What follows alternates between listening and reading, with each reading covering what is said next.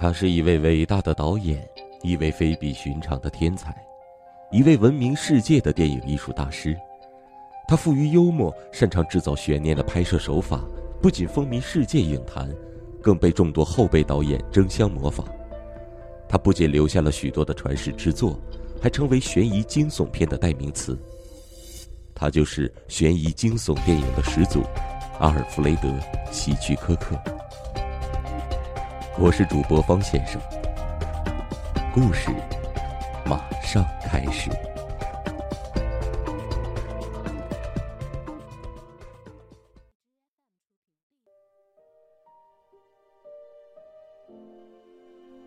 晚上差不多九点钟的时候，他离开了大厦。外面的天色已经黑了好些时候，行人稀少。他等了一下，让几辆汽车过去，然后跨过街道，到了他那部老爷车停的地方。开始他并没有注意到那两位年轻的女子，直到他们开口说话为止。先生，其中一位打招呼。他的视线越过老爷车的车顶望过去。开口说话的是一位二十岁左右的金发女子，身高在一米六左右。在她身后的是一位消瘦的黑人女子，年龄和前一位差不多，只是个子比他高一些。两个人都穿着褪色的牛仔裤、白色的上衣。有什么事儿吗？他问，手在车门柄上停顿了一下。你能搭载我们一程吗？你们要去哪儿？圣路易斯，他打算在回家的途中去一下圣路易斯旁边的超市。他们的目的地离他走的路只有几条街。当然可以，请上车吧。他上了车，伸手打开了另一旁的车门，两人互相谦让着谁坐在前座，最后两个人都挤到了前座。金发女子居中。她的双肩看上去非常光滑，左手肘上刺有一只小小的蝴蝶。这个世界变得真快，他记得十七岁那年，当他手臂上刺了一个花纹回家时，父母见此事大呼小叫，而现在女孩子纹身都见怪不怪了。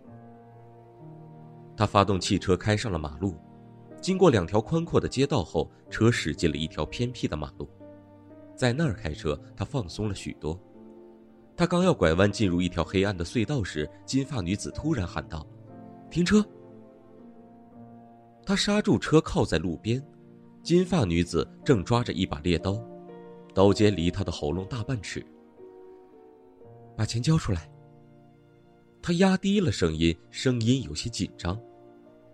他一时手足无措，他做梦也没有想到自己会是人家抢劫的对象，其他人可能，但不会是他。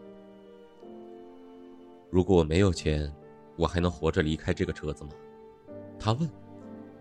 告诉你，我刚从那个下流的地方出来，你们俩不也是刚从那儿出来吗？那两个女子互换了一下眼色。你怎么知道？黑人女子问。那可是最早消除种族隔离的地方，他说。除了监狱，哪儿还会不分种族、白人、黑人之间而相互信任呢？这是你们第一次出来试运气，对不对？你怎么会那样想？金发女子问。因为你们不知道自己在干什么。对这种事儿，你又懂什么？黑人女子带有疑惑和不耐烦的表情。我什么都知道，而且内行的很。她说着，脸转向了金发女子。就拿你持刀的方式来说吧。它离我的喉咙大半尺，你应该用力顶住我的喉咙或是我的腰部，而且你们应该坐在车的后座，这样下手时不容易被发现。金发女子仍然举着刀。有道理，当然有道理，她有点得意。还有两个问题，是吗？说来听听。黑人女子的语气缓和了不少。你们俩的衣着不恰当。你这是什么意思？你们的衣服太薄，颜色太浅。如果你们必须用刀的话，必须离得非常近才行，这样很容易沾一身的血迹。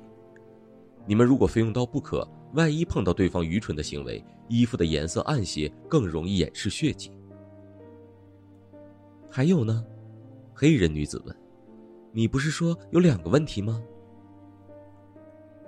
是的，另一个问题是，你们要的是钱，而不是来找人聊天。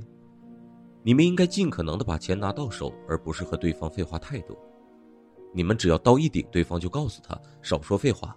否则让他白刀子进去，红刀子出来，让他交出所有值钱的东西，否则如何如何。只要你们做得好，他就会吓得不敢吭声，不敢磨蹭，不敢做一些不该做的事。这时，黑人女子已经打开车门下车，金发女子也随着滑了下去，并且把刀收进了皮包里。你们准备干什么？他问。换衣服。金发女子说：“她点了点头，随之劝诫道：‘年轻人，正儿八经做事赚钱，少惹是生非。你也一样，别再随便让人搭便车了。’金发女子回敬了他一句。金发女子一关上车门，她开车一溜烟的就跑了。按照原先的计划，在超市买完东西后开车回家。”当他进家门时，情不自禁地吹起了口哨。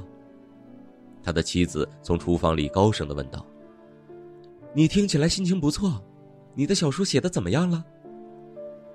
我把最头疼的一部分写完了，他回答。妻子从厨房里出来，递给他一杯酒。是不是半途抢劫那一张？那一张你总觉得不太符合现实。他抿了一口酒，笑着说。现在我认为已经合乎现实了，实际上我可以肯定，很合乎现实。